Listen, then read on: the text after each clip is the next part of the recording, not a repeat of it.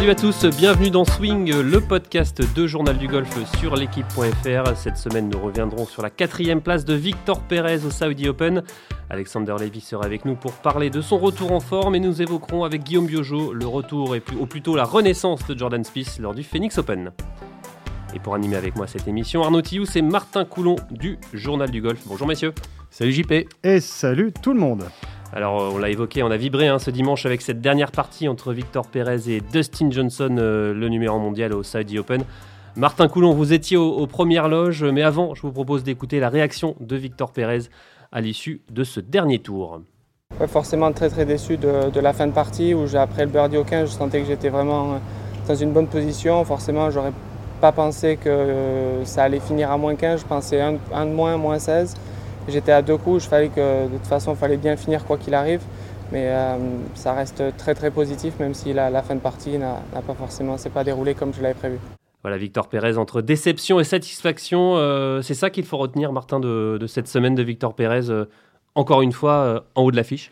Ouais, c'est ça qui on va on va se répéter encore une fois, mais c'est un peu c'est un peu un leitmotiv quand les gros tournois sont là. Bah, Victor Pérez y répond euh, quasiment tout le temps présent maintenant, en tout cas sur sur les grands tournois du Tour européen, les Rolex Series, ce genre de truc. Et là, évidemment, c'était le plus gros champ de joueurs depuis le BMW PGA Championship 2019. Donc c'est dire si ce tournoi-là, il fallait pas se viander.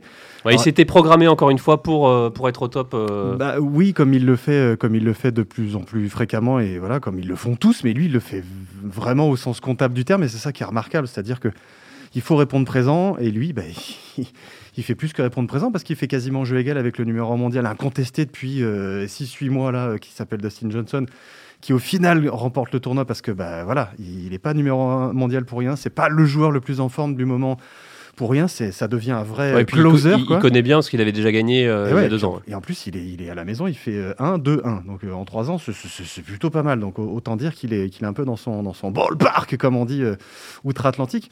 Donc ouais, voir Victor Pérez à, à ce niveau-là, et puis surtout tenir voilà, évidemment, tout le monde va, retenir ce 16. Bon, voilà, c'est un double bogey. Ce 16, c'est un trou redoutable. C'est un par 3 vraiment compliqué, avec une position de drapeau qui était, qui était extrêmement compliquée, évidemment, sur ce dernier tour. Ça l'a, ça l'a été pour tout le monde. D'ailleurs, Arnaud, vous étiez furax hein, euh, ce matin en arrivant à la rédaction. Euh, m'avait dit non mais ce, double bogey c'est pas possible euh, bah, non c'est pas possible. Non mais c'est sûr qu'il est au contact. Enfin c'est pas possible. Si c'est la preuve c'est qu'il l'a fait mais c'est sûr que il vient de faire birdie il a un coup on se dit c'est bon quoi. Et enfin on se dit c'est bon on espère plus que jamais. Effectivement en tant que supporter français même, si on est censé être neutre évidemment qu'on est déçu par ce double bogey. Après c'est lui évidemment qui est, est le plus là-dessus. Mais il l'avait déjà un peu affiché pendant le tournoi. Il lui reste quand même un petit. Voilà, c'est au chipping. Il manque peut-être un peu de, Je ne sais pas si c'est de toucher ou de créativité. ou En tout cas, on a vu encore une fois qu'à ce moment-là, ce n'était pas, pas le comportement dans lequel il était le plus fort. Ouais, Martin, le, chipping, le petit jeu, c'est peut-être ce qui, je suis pas, qui, lui manque. Non, pas le putting en tout cas. C'est vrai que du, peu que j'ai vu, enfin, du peu que j'ai vu, j'en ai quand même vu un peu cette semaine-là. permettre, Martin, j'en avais discuté avec Mathieu Pavon, je crois que c'était à, Maurice en, 2018, juste, avant, euh, juste après sa montée sur le Tour européen, où, il nous disait euh, euh, Mathieu Pavon euh, que, Victor était bon dans tous les secteurs du jeu, mais, mais qu'il manquait peut-être un peu ce, petit feeling autour des greens pour être encore plus performant. S'il le dit, il le connaît très très bien. Ils sont copains depuis des années, donc euh, j'aurais tendance à bien bien écouter. Mais c'était il y a deux ans. Hein, euh, des, des, des, dires de, de, Mathieu sur, euh, sur, sur ce sujet-là. De ce que j'ai vu moi, oui, c'est clair qu'il y a certains chips. Alors évidemment, c'est des positions compliquées dans le rough. le 16 en particulier, à, ce moment, à cet endroit-là, c'est exactement là où il ne faut pas vraiment rater, en fait, vu la position de drapeau tout au fond de, du green de Spar 3.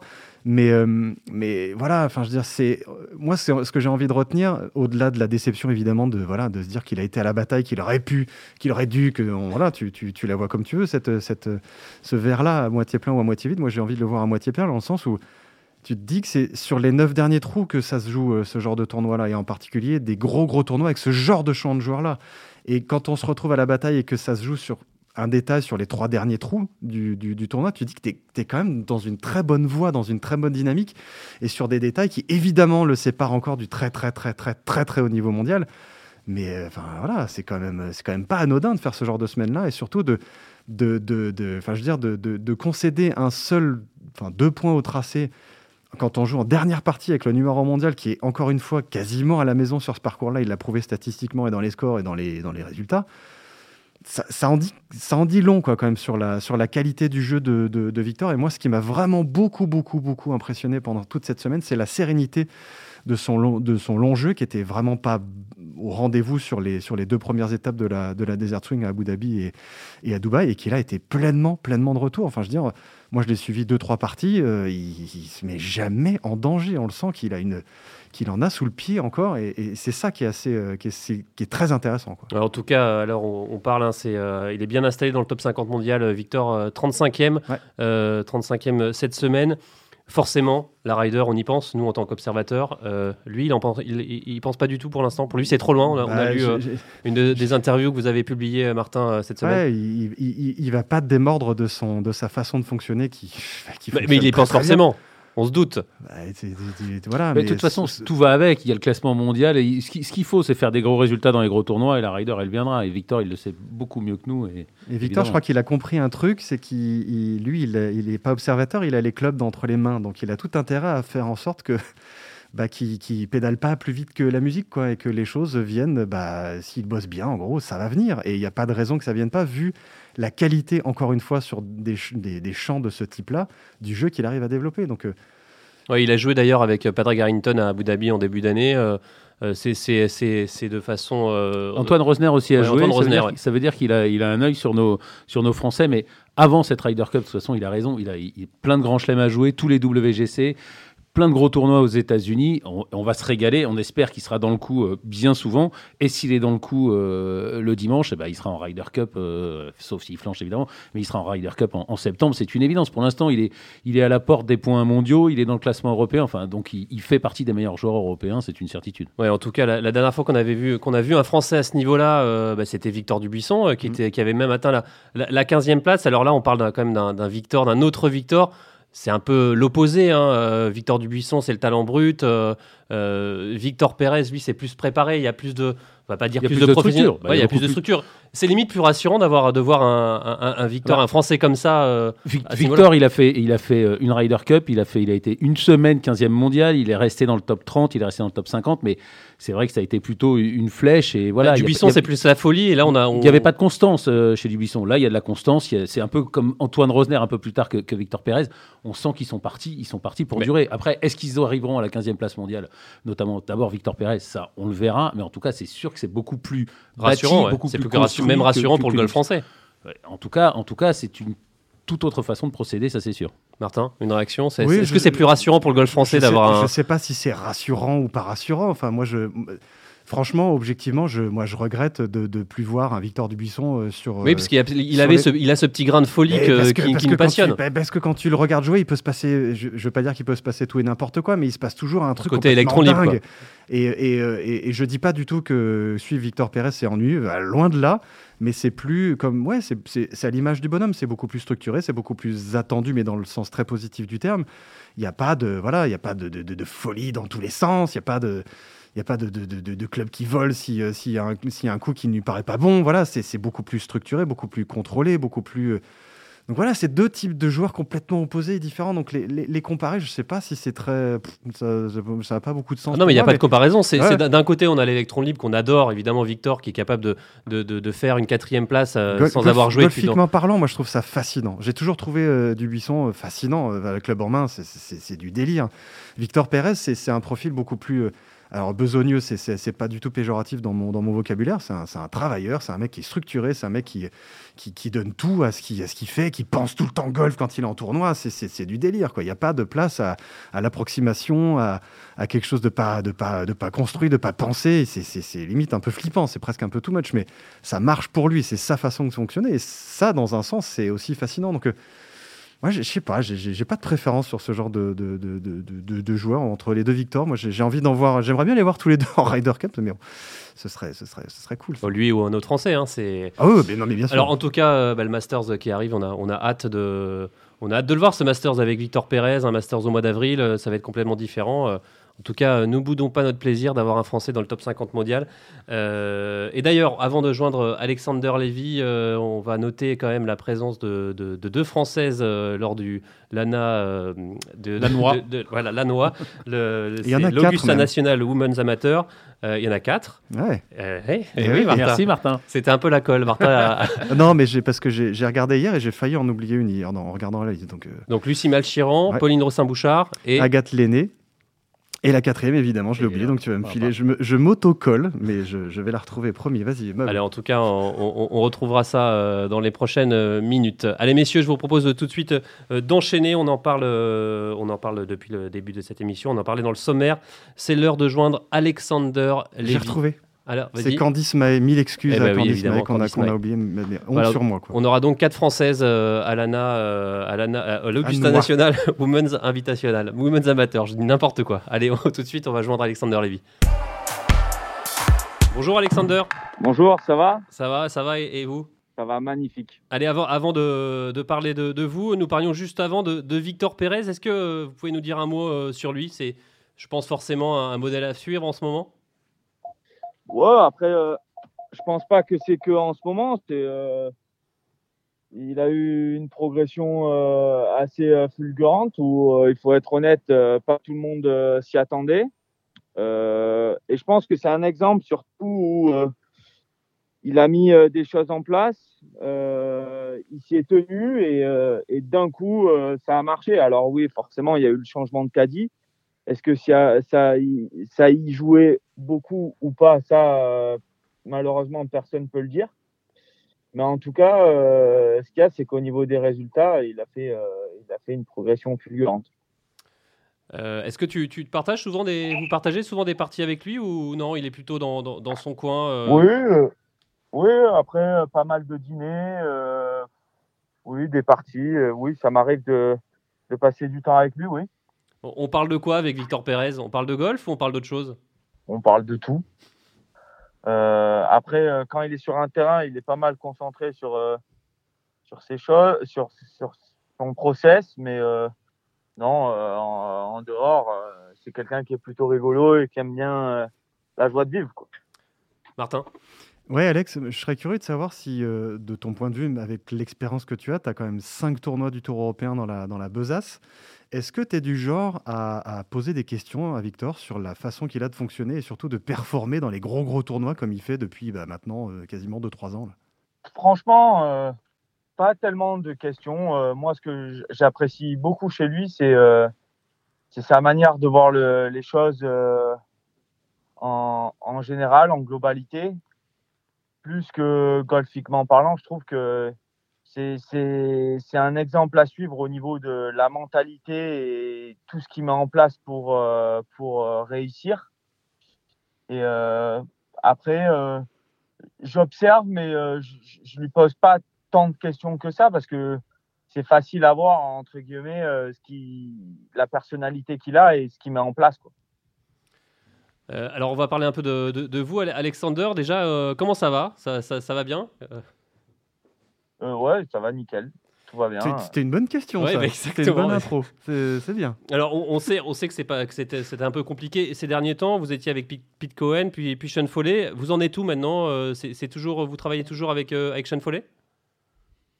Oui, après, ça fait un petit moment que je ne l'ai pas vu.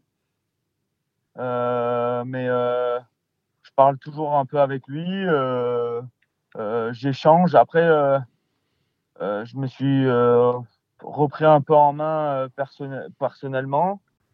Et euh, j'ai mis plus mon, travail fixé sur le jeu que sur la technique. Donc, euh, je pense que c'est pour ça que j'ai retrouvé les bons résultats parce que je, m'étais pas mal focalisé sur la technique. J'avais fait beaucoup de travail, mais je pense que j'avais oublié un peu le jeu.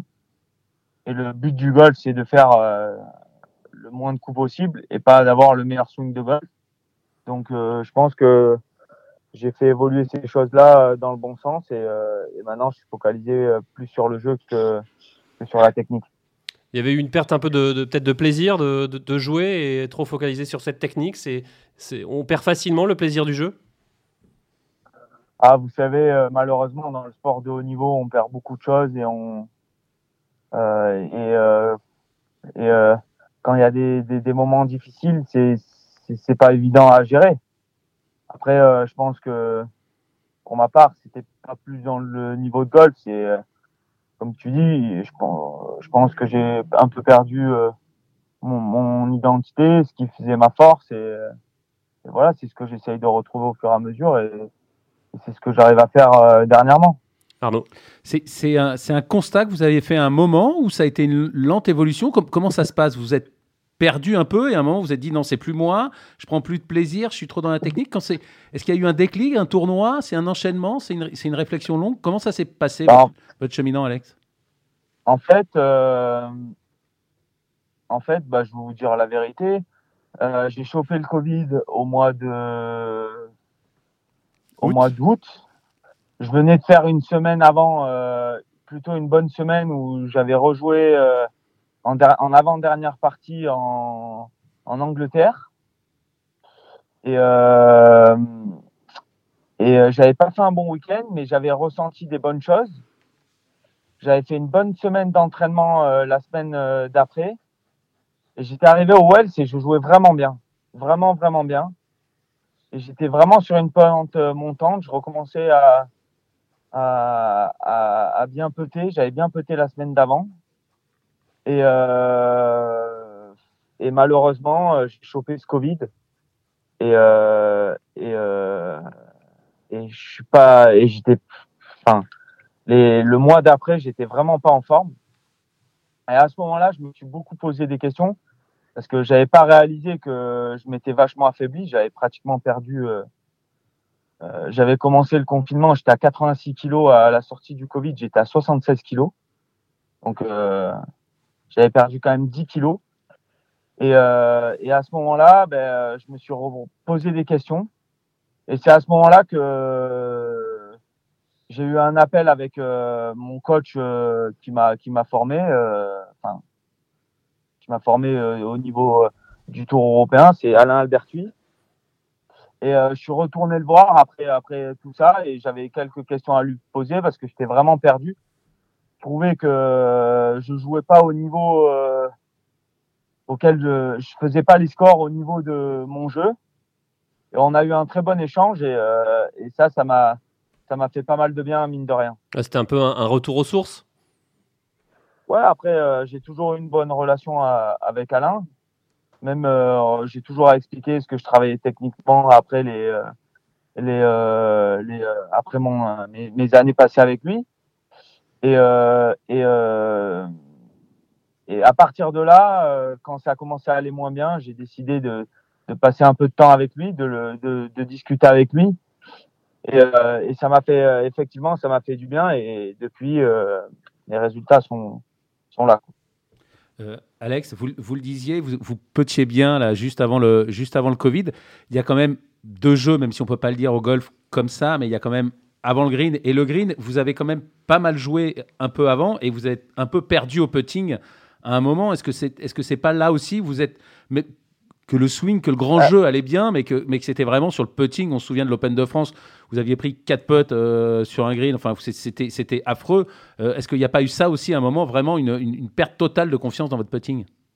Ouais, ouais, euh, bah, malheureusement, c'est mon. Enfin, j'ai pas envie de dire ça, mais c'est le cas. Hein, il faut être réaliste. C'est un peu mon péché mignon. Et là, juste après vous, j'ai rendez-vous trois heures de putting, donc c'est pas pour rien. Mais euh, ouais, ouais, effectivement, j'ai énormément de doutes qui sont installés au putting et, et c'est sûr que euh, que que bah, c'est tellement dur parce qu'au final, le putting, c'est la finalité de tout ce qu'on fait avant. Donc euh, euh, c'est blanc ou noir entre guillemets le putting, mais il faut pas le voir comme ça parce que c'est à ce moment-là qu'on se frustre et c'est vrai qu'à des moments j'ai pété les plombs sur sur, sur les greens et euh, et malheureusement il faut que j'essaye de faire c'est de changer toute mon toute ma comment dire toute euh, mon ma vision des choses au niveau au niveau du putting ça est en train de prendre du temps mon putting est en train de progresser mais c'est sûr que, que voilà que, que, que, malheureusement il n'est pas au, il pas au niveau de ce que je peux faire sur le reste. Est-ce qu'on est en train de retrouver euh, quand même peu à peu le, le, l'Alexander Levy qui a gagné euh, cinq fois sur le tour ou euh? Après, si vous demandez qu'à moi, je trouve que je joue même mieux et que toutes mes années où j'ai été performant, mais comme on dit, euh, le golf, c'est pas que pas que le long jeu, c'est tout. Mais après, je pense que je suis sur la bonne direction et je suis dans la bonne direction et, et, surtout dans la tête, je suis en train de bien me retrouver, être beaucoup plus calme, beaucoup plus posé, euh, mettre les bonnes choses en place et, euh, et, forcément la sérénité, elle est en train de revenir. Donc euh, après, comme je disais, malheureusement le putting c'est un peu blanc ou noir. C'est c'est dur de, de, de, de, continuer le process même si les putts ne tombent pas. Il faut, faut être patient et c'est ce qui est le plus important au putting. Martin, ouais. Oui, moi, Alex, c'est exactement la, la, question que j'allais te poser. C'est sur cette notion d'attitude, sur cette notion de, de, comportement sur le parcours. C'est quelque chose qui ressort assez souvent depuis quelques temps dans les, dans les, dans les interviews que, que j'ai pu lire de, de, toi sur les dernières performances que tu as pu réaliser ou même quand on en a discuté un petit peu la semaine dernière au Saoudi. Concrètement, c'est quoi ce travail sur l'attitude et comment tu le, comment tu le réalises? Bah, En gros, euh, en fait, la réflexion que je me suis fait, donc déjà, j'ai euh, j'ai euh, j'ai de la chance d'avoir euh, Tom qui qui qui m'a pas laissé tomber dans le moment où c'était un peu difficile, même. Tom Elling, votre caddie, hein. Tom Elling, votre caddie, Alex. Merci Arnaud.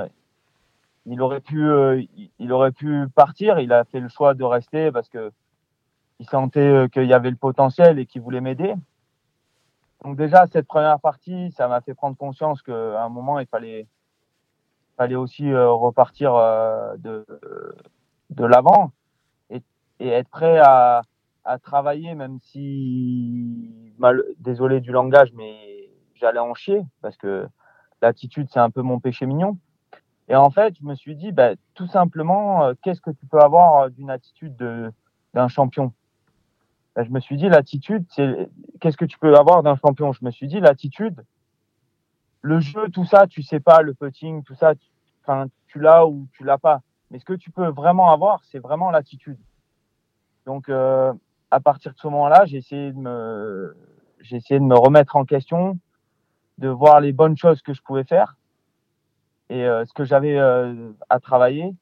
Et c'est cette remise en question que je me suis mis à, à ce niveau-là sur l'attitude d'essayer de, de, de, faire un process et d'avoir aucune attente au niveau du, du résultat. Et, euh, malheureusement, euh, il y a tellement de choses qui rentrent en jeu euh, autres que, que, le, que le swing et, et par exemple le putting, la balle, elle peut sauter, elle peut. Enfin, il y a tellement de choses qu'on contrôle pas à ce sport que c'est dur d'être focalisé sur, sur le résultat et sur ces attentes-là. Euh, Alex, tu as la chance d'être euh, dans une team de management dans laquelle il y a des joueurs comme Justin Rose, et je sais pour en avoir plusieurs fois discuté avec toi que c'est quelqu'un que tu apprécies beaucoup et que tu, tu, bah, tu vénères, je ne sais pas si c'est le mot, mais que, qui, qui, serait un bon modèle à plein de niveaux. Est-ce que c'est quelqu'un qui t'inspire justement sur cette, sur cette notion d'attitude sur le terrain? Pas tellement lui, parce que lui, il a deux facettes un peu quand même. On dirait pas, mais il se vénère pas mal sur le terrain. Comme vous, Martin. Euh, oui, c'est comme moi, normal. Comment non, non, rien, rien, c'était des blagues. Il plaisantait, il disait comme moi, mais ah. c'est pas très intéressant, vas-y. Mais, euh, mais euh, je dirais que le meilleur pour ça, et je pense que c'est le meilleur au monde, c'est Dustin Johnson. Le détachement qu'il a au niveau du résultat, c'est. Même détachement au niveau de tout. Hein. Ouais, ouais, ouais, mais ouais, c'est sûr. Après, le détachement qu'il a au niveau de son métier, c'est vraiment, euh, c'est vraiment pro ce qu'il fait. C'est, c'est même exceptionnel. Je sais pas comment il arrive à faire. Pour moi, c'est le meilleur. Euh, Alex, pour revenir sur, sur, votre putting, vous allez travailler pendant trois heures là. Vous allez faire quoi et avec qui? Du putting. Euh, ben, alors, je m'entraîne. Ça fait un, un peu plus d'un an que je m'entraîne avec Mathieu Santerre. Euh, il m'a beaucoup aidé. Euh, on est parti sur euh, sur une sur sur un axe de travail qui comprend un peu de technique, un peu de mental et aussi un peu de de tout ce qui se passe visualisation, lecture de pente. Donc voilà, malheureusement, enfin, je, je, passe je, je, c'est ma priorité le, le, putting parce que je sens que si je recommence à mettre euh, à mettre euh, deux trois putts, il y a vraiment de belles choses qui peuvent qui peuvent arriver. Quand même fait exceptionnel. Alexander, raconte-nous un peu ce, trou en un à Abu Dhabi. Déjà, est-ce que tu as gardé la voiture? C'est très compliqué. Parce que. Ça rentre pas trop dans une valise. C'est compliqué à faire venir C'est compliqué. Je sais pas trop. Ben, ça fait combien là? Ça fait trois semaines. Euh, je sais pas le montant exact de la voiture. Je sais pas si je peux prendre une autre. C'est assez flou. Alors, mais justement, euh, nous, en tant qu'amateurs, on n'a pas souvent eu l'occasion, même peut-être jamais, faire euh, des, des, trous en un. Martin, je sais que vous en avez fait. Mais euh, on ressent quoi quand on fait un trou en un? On sait que vous, c'est pas la première fois, mais est-ce que c'est toujours un truc exceptionnel? Ah, ben surtout quand on fait une, balle à moitié topée et qui rentre dans Bah, moi, j'aimerais bien faire des tops et gagner des, des, des, des tutus pas de marque euh, qui coûtent cher. C'est un très bon investissement, je trouve, pour une balle euh, qui était prise euh, dans le bas du club, que je voyais pluguer dans le bunker. Que si j'avais pris la balle parfaite, j'aurais pitché 10 mètres derrière le drapeau. Donc, je trouve que quand même, c'est un. C'est la magie du golf. ce coup-là. C'est un coup que même nous, on peut faire, les amateurs. Euh, pour terminer, euh, Alexander, euh, c'est quoi la suite pour vous Qatar, Kenya, est-ce qu'on sait déjà s'ils sont maintenus, ces tournois-là? Ouais, on a reçu un mail hier comme quoi il disait que il y aurait les tournois au Qatar et au Kenya, donc pour l'instant. Après, est-ce que ça va vraiment se passer? Ça, je sais pas. Mais pour l'instant, ouais. Alors en attendant, ça va, ça va, être, euh, ça va être quoi? Vous êtes dans, le sud de la France? Vous allez évidemment euh, vous entraîner? non Je pars à Miami là, euh, pendant 2-3 semaines pour me préparer au show et, voilà. Donc, ça marche. donc voilà, ça va être cool. Ok. Ça va être cool. Ben, bonne... Ben, merci beaucoup en tout cas Alexander. Ah. Bon entraînement, à bientôt pour une victoire. Hein. Merci. Salut. Ça va arriver. Allez, ciao. Alors messieurs, Alexander, euh, Alexander Levy, ça fait plaisir euh, de l'entendre. Ça, fait, ça faisait longtemps qu'on ne l'avait pas eu euh, en direct, on va dire. Ça fait longtemps qu'on lui, court après. On n'avait pas réussi pour, pour plein de raisons à l'avoir. ça fait plaisir, ça fait surtout plaisir de le voir à nouveau bien jouer, même si on le voit encore une fois quand dans le sport de haut niveau et particulièrement en golf, on redescend beaucoup plus vite qu'on ne monte et euh, voilà, ça prend du temps de, de, retrouver de la confiance. Le, golf est un jeu de confiance, on ne cesse de le répéter. Et voilà, même, même quand on, le rappelle, un 5 victoires sur le tour. Même 5 euh, victoires sur le tour, et ben, il a du mal à revenir, mais il y, a, des exemples comme lui, il y en a plein. On parlait juste de Justin Rose, lui aussi, il a, il a quand même vécu une année 2020 euh, pas fameuse. C'est vraiment le sport de haut niveau et particulièrement le golf. Quand, quand ça va pas, revenir, c'est quand même très, très, très compliqué. Allez messieurs, euh, dernière partie de, cette émission et justement nous allons parler d'une euh, d'une renaissance, euh, celle de Jordan Spieth, ancien numéro mondial, redescendu à la 60, 69e place mondiale, quatrième la semaine dernière au Phoenix Open, son premier top 5 depuis bah, l'USPG 2019 tout simplement, et, et ce score de, 61 moins 10 samedi. où il a fourré dans tous les sens Jordan Spieth. Jordan il, il, a pas fait que fourrer, mais il a beaucoup fourré, oui, ça c'est sûr. C'était la folie, quoi. Ouais, bah c'est. Est-ce que ça vous fait plaisir, Martin Coulon, de, de, oh, revoir Jordan Spieth euh, que vous adorez euh, Moi, j'aime bien. Ouais, évidemment, j'aime bien ce genre de joueur parce que. comment on ne peut pas aimer Jordan Spieth en même temps? Ah, Et on connaît quelques noms hein, dans le métier qui ne l'aiment pas trop. Ouais, mais tu t'aimes, t'aimes pas, mais il faut respecter quand même le, la, la, trajectoire du bonhomme. Enfin, je veux dire, moi, j'ai encore souvenir de sa première conf de au Masters en 2000, c'était quoi, 2016, 2014, je sais même plus, là où il fait deuxième derrière Bubba Watson. Moi, je l'avais vu le samedi en conf de presse, c'était un gamin de 20, 20 balais, 22 balais. 14. 2014, il gagne en 2015. 2014, donc il avait une vingtaine, 20, 20, 22 ans. Enfin, c'était hallucinant de maturité, d'intelligence, de, d'humilité. De, enfin, c'était. Donc ouais, voir un joueur comme ça se, se, prendre les pieds dans le tapis et puis revenir un peu mieux ces derniers temps, c'est oui, c'est quand même pas anodin. Et puis en plus, c'est un peu l'ami d'un ami. Allez, oui, exactement. Et, et pour, pour en parler, justement, je vous propose de joindre Guillaume Biojo, un proche de Cameron McCormick, euh, le coach de Jordan Spieth. Bonjour Guillaume. Bonjour messieurs. Alors euh, Guillaume, euh, Jordan Spieth est de retour? Je, je, je, je, ne sais pas. on l'aimerait tous. Ce qu'il est de retour, je ne, en tout cas après ce que j'ai vu ce week-end, je ne m'emballerai pas. Alors, euh, oh, on s'est emballé quand même samedi soir, euh, ah, Guillaume. Ah, évidemment qu'on s'est emballé après 61, on s'emballe toujours après un 61. Mais euh, et des potes et des potes dans tous les sens. Voilà, c'est ça, c'est des potes dans tous les sens, euh, deux ou trois rebonds un peu, un peu favorables. C'est un, je dirais, c'est, c'est un 61 qui est tout à fait euh, exceptionnel, mais c'est pas un 61 très serein au niveau des mises en jeu, principalement et principalement des mises en jeu. D'ailleurs, on l'a vu le lendemain. Exactement. Alors Guillaume, je vous ai présenté comme un proche, un proche de Cameron McCormick, McCormick, le coach de Jordan Spieth. Euh, est-ce que vous avez des, nouvelles justement de, Cameron récentes sur, sur Jordan? Est-ce que vous, vous, échangez régulièrement avec lui euh, sur ce sujet-là? Ou c'est un peu euh, touchy? Alors c'est très touchy bien évidemment. Maintenant oui on échange un peu. On a échangé il, y a, il y a 15 jours après que, enfin bien après qu'il ait été voir, on sait qu'il a été faire un, il a été passé deux heures avec Butch Harmon. Donc la dernière fois qu'on avait échangé c'était euh, autour de ce sujet-là. Et pour tout vous dire, je dois l'avoir vendredi au téléphone. Donc, euh, je pense qu'on échangera encore rapidement. Bien évidemment que c'est un sujet qui est euh, extrêmement touchy et, très délicat dans la mesure où dans l'écurie d'Altus et principalement de Cameron McCormick, le, joueur emblématique est Jordan Spieth qui coach depuis maintenant quasiment 13 ans. Donc oui, c'est quelque chose d'assez touchy. Alors parce que le divorce a été proche ou non? Ou ils sont toujours restés fidèles, euh, on va dire l'un à l'autre, mais enfin plus l'un que l'autre, mais euh, le, divorce a été proche. J'irai pas jusque là. Il est comme dans toutes les euh, relations de proximité. Peut-être comme vous avec votre femme, Jean-Philippe, de temps en temps il y a des hauts et des bas. Enfin vous, il n'y a jamais de hauts et de bas. C'est toujours, à mon avis, très très, très linéaire. Mais non, il y, a, il y, a, eu des hauts et des bas. Il y a des moments où au practice, effectivement, euh, le ton monte un petit peu, euh, et voilà. Donc oui, il y, a des hauts et des bas, ce qui est tout à fait compréhensible. Euh, il y, a, beaucoup, beaucoup, beaucoup. On s'en rend pas trop compte en France, mais il y a, une attente colossale autour de Jordan Spieth. Il suffit de voir le 61 samedi soir pour voir tous les médias s'enflammer, le retour de Jordan Spieth. Donc il y a des attentes qui sont colossales. Donc par moment, effectivement, quand les résultats ne viennent pas, et c'était le cas ces dernières années, il pouvait y avoir des, des, des, des mots un petit peu, euh, enfin, ils pouvaient s'emporter, que ce soit Cameron ou, ou, Jordan Spieth, les deux s'emportaient de temps en temps sur certaines séances à laquelle j'ai assisté, et oui, ça, ça pouvait monter un peu dans les tons. Arnaud? Euh, Guillaume, on le sait, hein, vous êtes un des, un des meilleurs coachs euh, français. Il ne sait plus driver, en tout cas, il drive, il en met partout.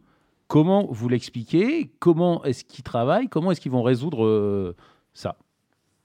Alors, plusieurs choses. Quand ils ont vu euh, quand ils ont vu, euh, quand il a vu, pardon, euh, je parle de Jordan Spieth, Butch Harmon, Butch Harmon lui a dit que la phase, sa phase de club en haut du backswing de temps en temps n'était pas assez fermée, qu'il avait tendance à se jeter en arrière.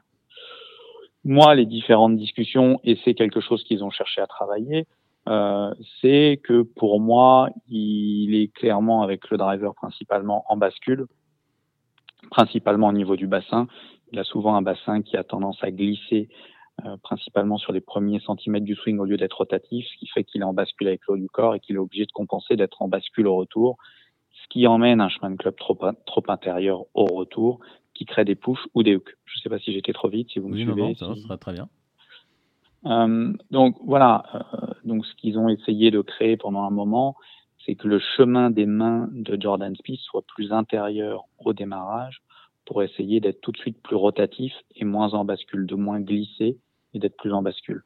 Euh, maintenant, euh, ça se passe très bien sur les fers. On l'a vu hein, ce week-end, euh, les stats euh, que le PGA Tour appelle approche to the green, il est numéro un avec, je crois, plus 7 ou plus 8 de stroke gain, ce qui est colossal.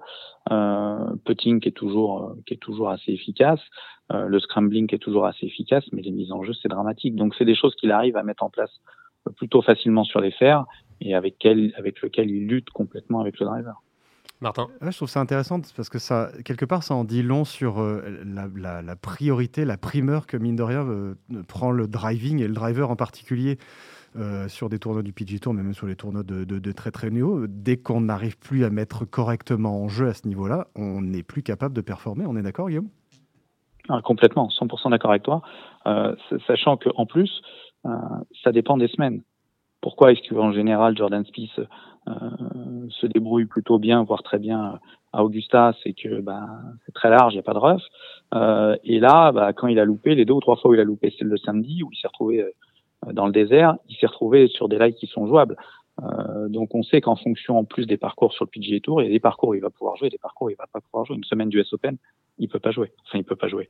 je dis ça en même temps, j'étais avec lui à Best Page l'année dernière où si on mettait pas en jeu, on était mort. Il a fini troisième du tournoi. Donc il est toujours assez atypique, Jordan Spieth. Mais pour en revenir à ce que, à ce que tu dis, Martin, oui, les mises en jeu aujourd'hui sont quelque chose d'hyper importante et, et, et, et, je pense que les stats ne disent pas tout. Pourquoi? Parce que les stats, de temps en temps, bah, ça peut nous dire qu'un joueur a loupé, a eu que deux ou trois fairways dans la semaine. Euh, mais s'il a loupé de très peu, c'est pas très grave. Jordan Spieth, quand il loupe, il loupe de colossal. Donc c'est là où il y a des vrais problèmes. Alors c'était l'USPG 2019, euh, Guillaume. Euh, en tout cas, on a vu, on l'a dit, hein, Jordan Spieth mettre des putts dans tous les sens. Est-ce qu'il avait perdu son putting ou il l'avait toujours en, lui? Non, il, avait, il, avait perdu son putting. clairement aussi, et c'est ils ont travaillé avec Cameron McCormick sur certaines choses et principalement alors là, c'est pas très facile à expliquer quand c'est pas visuel, mais euh, ils ont travaillé avant tout sur euh, sur le démarrage du putter, qui démarrait pas très bien quand il avait tendance à faire un fort press, il faisait un fort press en avançant les mains et en redressant les mains, ce qui faisait que l'orientation de la phase de putter avant même de bouger était très à droite et qu'il était obligé de compenser après. Pour tous ceux qui nous écoutent, euh, il va y avoir bientôt, même dans, quelques heures, euh, une vidéo sur journaldugolf.fr qui euh, analyse. Que nous avons fait ensemble, n'est-ce pas fait ensemble, exactement, une brillante vidéo qui analyse, qui analyse le putting de Jordan Spieth. Voilà, je vous laisse continuer, Guillaume. Donc voilà, non, non, bah, je pense que le, voilà, c'est juste, ils ont travaillé ce qui n'allait plus, c'était le démarrage et ce forward press on sentait qu'il avait du mal à démarrer le putter. On le voyait plusieurs fois avancer les mains, réavancer les mains. Et, euh, ça, avait eu une mauvaise incidence sur l'orientation de la phase de club et sur le démarrage du putter.